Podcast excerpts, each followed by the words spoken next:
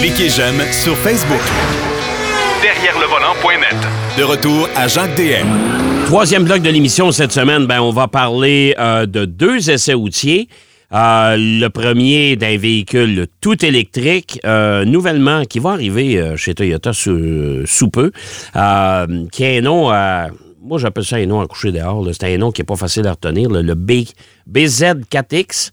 Et on va parler aussi des euh, séries N chez Hyundai, dont l'Elantra, euh, qui vient tout juste aussi d'arriver chez les concessionnaires. Mon cher Marc, mes hommages. Mes hommages, Monsieur DS.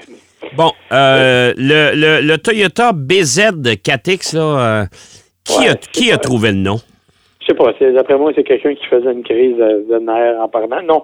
Euh, BZ, ça vient de Beyond Zero. Ben oui. Donc, de sous zéro, évidemment, ça a un, un lien direct avec les émissions parce que c'est un véhicule 100% électrique. Ouais. Euh, le 4, c'est pour la dimension. Ça veut donc dire qu'il pourrait y avoir un BZ2X et un BZ6X, ouais. donc des véhicules de dimensions différentes. Ouais. Et le X, ben c'est comme euh, comme on retrouve par exemple euh, euh, dans différents véhicules, l'Eclipse Cross, le Toyota Cross. Mais au lieu de mettre un Cross, on a mis un X. Donc c'est pour préciser que c'est un utilitaire sport.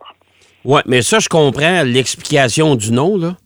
Mais Ouais, pour mais le, le dire- commun des dire mortels, là, tu sais, c'est déjà, là, comme journaliste automobile, je sais pas si t'es comme moi, là, rien que chez Mazda, là, on s'y perd à un moment donné. C'est X30, Ouais. MX30, euh, tu sais, là.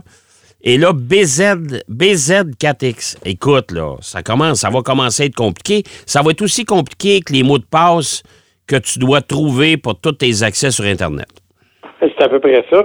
Et le plus ironique, c'est qu'en fait, c'est le même véhicule qui est fait en collaboration avec Subaru. Ouais. Et chez Subaru, il va s'appeler le Solterra, ce qui, avouons-le, est définitivement plus agréable comme nom. là. Ben, en tout cas, c'est plus. f- en- en- dans, ma, dans ma tête, à moi, c'est plus facile à retenir.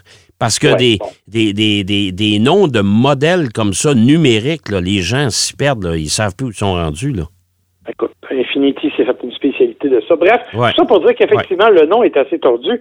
Le véhicule, lui, par contre, est beaucoup plus intéressant. OK. Euh, honnêtement, je m'attendais pas à ça. Je m'attendais à un véhicule qui avait à peu près le, le, le plaisir de conduite d'une Toyota Corolla hybride. Là. Sais, quelque chose de pas super enthousiasmant. Ouais, mais c'est quand même un véhicule électrique, Marc. Là, tu sais, c'est, ça, ça- Oui, mais au-delà de ça, Jacques, j'ai été étonné de la maniabilité du véhicule. Euh, il est de dimension. Écoute, il est sur la même plateforme que les nouveaux véhicules Toyota, là, la fameuse plateforme TGNA, Ouais. mais qui est pour la version électrique. Dans leur cas, c'est le ETGNA. Ce que ça permet de faire, c'est d'avoir d'augmenter la rigidité d'à peu près 20 à 30% OK.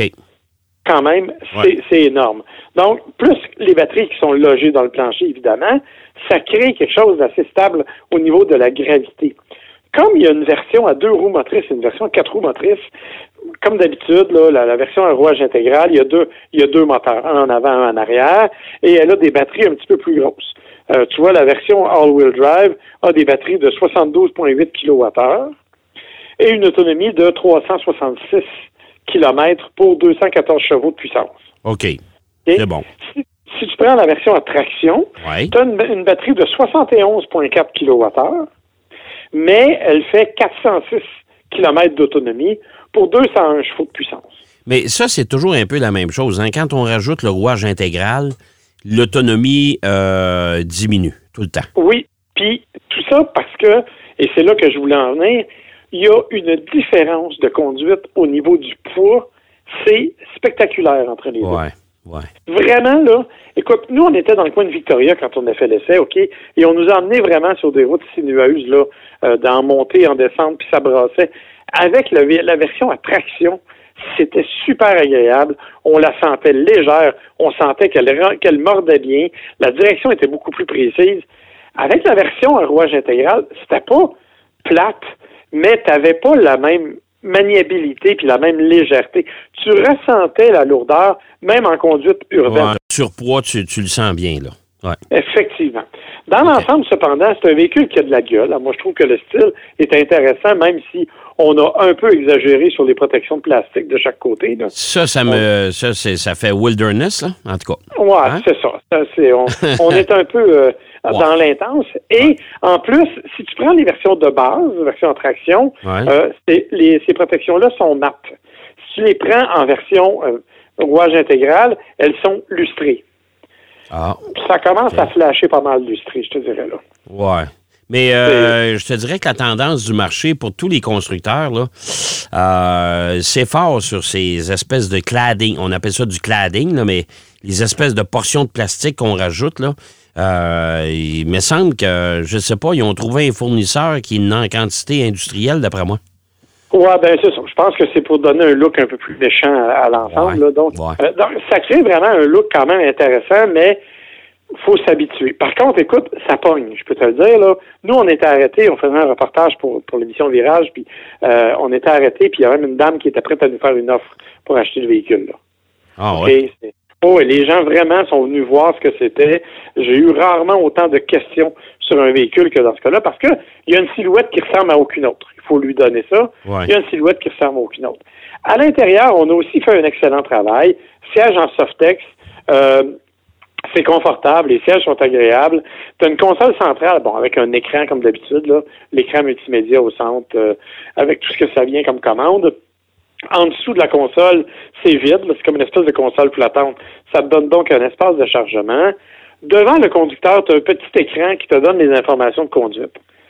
Le problème, puis c'est peut-être de ma grandeur, mais en même temps, je suis pas le seul à avoir souligné ça, c'est qu'on a voulu le placer assez haut, comme dans la console, pour être un simili affichage tête haute. Tu sais, Ah, un OK. Ouais, je comprends. Bon. Ouais. Sauf que pour quand tu places le volant à la bonne dimension, moi, il y a une partie du volant qui cachait une partie de l'affichage. OK. Fait que tu es obligé de te contorsionner pour aller voir toutes les informations. Ah, ça, c'est ça, je t'avoue que j'ai pas trippé. Ouais. Ouais. Ouais. Ça, j'ai pas trippé. Euh, pour le reste, c'est un véhicule qui a quand même qui a à peu près les dimensions du RAV4, là, à quelques différences près, là, quelques centimètres près. Euh, c'est un véhicule qui est quand même, comme je te l'ai dit, qui est assez dynamique, fait le 0 100 en 6.9 en version rouage intégral, ce qui est quand même euh, intéressant. Et pour ceux que ça intéresse, c'est refroidi au liquide. Donc, euh, on dit qu'il y aura moins d'effet sur l'autonomie hivernale. Ça va rester à vérifier, mais en tout cas, Ouais. on dit qu'il y aura moins d'effet. Quand, Et quand, la charge, quand, quand il y a du liquide avec du moins 20, hmm, hein? c'est ça. C'est Ouais. ça, je me dis, mais en tout cas. Ouais. Et euh, on la charge sur une borne de niveau 2, comme celle que tu as chez toi, c'est 11 heures. Ah, Le problème, Et- ouais, parce qu'on est sur une architecture de 150 kW. En fait, une, une recharge maximale de 150 kW. Tu peux pas aller sur les 350. Tu pas comme la Ioniq, comme la EV6 ou comme les Taycan, une architecture de 800 volts qui te permet d'avoir une, une recharge plus rapide. OK. Fait que ça, c'est un petit peu décevant. Ça, je te Autre dirais que c'est un, handicap, là. Oui, mais en même temps, tu sais, si tu le branches pour la nuit, c'est correct. C'est rare que tu arrives à 0-0, tu sais. Que tu- quand tu vas le charger, ça prendra rarement 11 heures, mais effectivement, c'est plus long. Et l'handicap, ça va être sur les, les bornes de recharge rapide, quand tu vas être sur la route, mais tu pourras pas maximiser l'usage des bornes les plus rapides.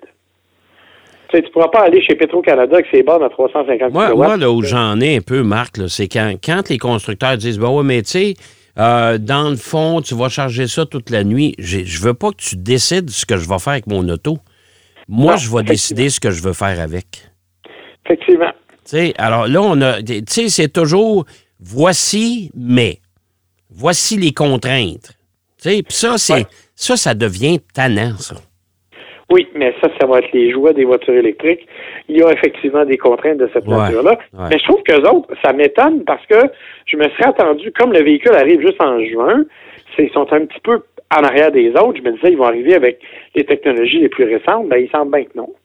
Il semble qu'en fait, on arrive donc avec quelque chose qui est moins puissant que ce à quoi on aurait pu s'attendre. Quand même, c'est c'est pas, c'est pas inintéressant, euh, mais c'est c'est- bon, c'est Ouais. là. Ma, grande, ma grande déception, puis c'est niaiseux ce que je vais dire, là, mais c'est le- la régénération au freinage. Ouais. Tu sais dans la plupart des véhicules électriques, tu peux moduler cette régénération-là Ouais. au niveau. Puis dans la plupart, tu peux même opter pour une application une pédale. OK? Ouais, où tu freines pas jamais, là. C'est ça. Mais dans le Toyota, tu ne peux pas moduler. C'est tu mets le une pédale ou tu le mets pas. Puis le une pédale, il change absolument rien. Ça veux pas. ben, en fait, c'est que quand tu lèves le pied de l'accélérateur, tu sais, quand tu lèves le pied de l'accélérateur de, de la Ioniq 5, mettons, ou de la Kia EV6, Ouais. quand tu l'as mis en mode une pédale, si tu lèves le pied, ça va freiner, là. Ah, ça. tu peux te ramasser avec du nez dans le, dans le pare-brise. Exactement. dans, le cas du Toyota, c'est l'équivalent d'à peu près un niveau 1 pour ces véhicules-là. Et eux disent que c'est de la conduite à une pédale. Tu lèves le pied de l'accélérateur, il n'y a littéralement pas de différence ou très très peu. Ouf. Fait que tu ouais. peux pas moduler rien, tu peux pas utiliser ça même. Tu sais, quand tu fais. Mais l'exemple qu'on donnait, c'est par exemple, si tu fais de la conduite un peu dynamique avec la EV6, tu peux, en utilisant le une pédale, juste moduler ton accélérateur dans des courbes au lieu de freiner. Ouais. Ça te permet d'avoir une. Mais là, tu peux pas faire ça avec la Toyota, là. C'est vraiment, tu as un bouton, tu pèses dessus, c'est une pédale, ça fait pas de différence.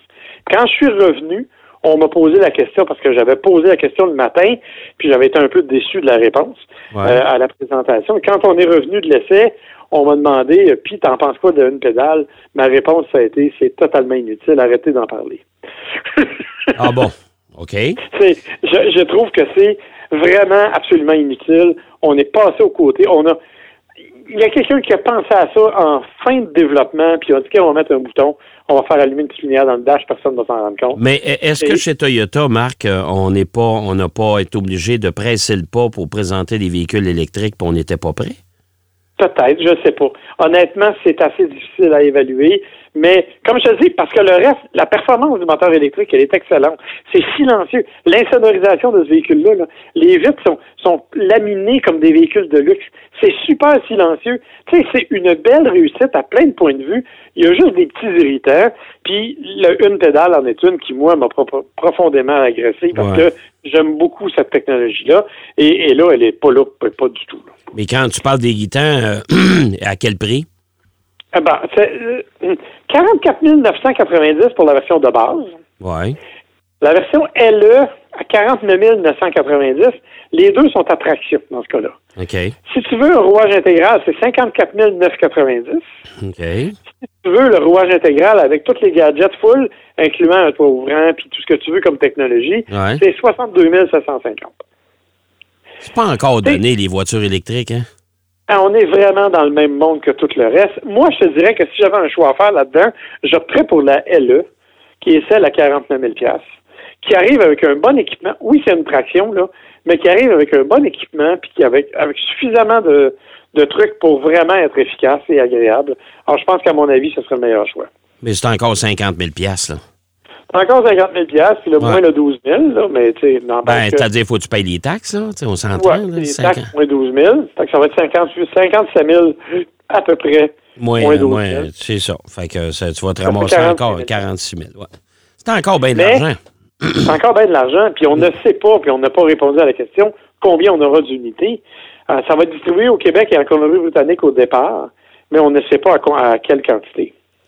Parce Ouais. que tu sais comme moi que chez Toyota, on n'est pas dans la- l'abondance au niveau des véhicules. Là. Non, non, non, non. Puis écoute, tous les constructeurs, de toute façon, confondus, euh, les véhicules électriques, euh, garde, on a de la difficulté à fournir. On n'est pas capable de donner des. Moi, j'ai un ami qui s'est commandé un EV6 au mois de- d'octobre euh, ou au mois de novembre 2021. Et on lui avait promis pour février, puis là, on lui a dit qu'il l'aurait cette année. Ouais, c'est ça. C'est assez précis, j'ai- hein? Cette un année. cousin, un Hein? cousin, moi, qui en a commandé une en janvier, une Hyundai Ioniq 5. Oui, il va Si ça l'avoir. va bien. Ouais. Si ça, si ça va bien, ça va être son cadeau de Noël. Si, oh, ouais, si ça va bien. Mais, euh, mais puis je suis pas sûr. Écoute, on gagera Non. pas là-dessus. Euh, il reste à peu près euh, deux minutes et demie, mon cher Marc. Euh, L'Elantra N. euh, les versions N, c'est des véhicules qui sont, euh, sont attractifs. Honnête- honnêtement, là, moi, j'aime ça. Ben, moi, j'adore ça. Puis, ce qui est le fun, c'est que ce sont des vrais véhicules de performance. Parce que il y a la N-Line. Comme dans beaucoup d'autres compagnies, là, on a des N-Line ou des quelque chose line qui n'accélèrent pas la performance. Dans le cas de Hyundai, on arrive. Moi, cette semaine, je conduis l'Elantra N. Hmm. C'est une petite voiture, boîte de vitesse super agréable, avec un rev matching, si tu veux. Ouais. Donc, tu as un bouton dans le volant, tu peux avoir la, la- la synchronisation des, des- des révolutions moteurs. Si tu la prends en automatique, tu as le NSG ou je ne sais plus comment ça s'appelle. En tout cas, ça te permet d'augmenter de 10 chevaux la puissance, parce que ça modifie la, la façon dont tout ça répond. 276 chevaux, des suspensions qui sont vraiment faites pour la performance. Honnêtement, c'est assez spectaculaire.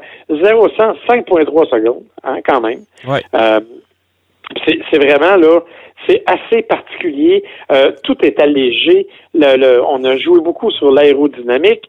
L'intérieur, c'est des sièges sport vraiment confortables, malgré tout. Euh, et avec tout l'équipement, là, on n'est pas dans une voiture sport dénudée. C'est-à-dire qu'on a des sièges chauffants, euh, tout, tout ce que tu veux, Ouais. mais on a des véhicules de performance qui tiennent la route, qui sont définitivement agréables.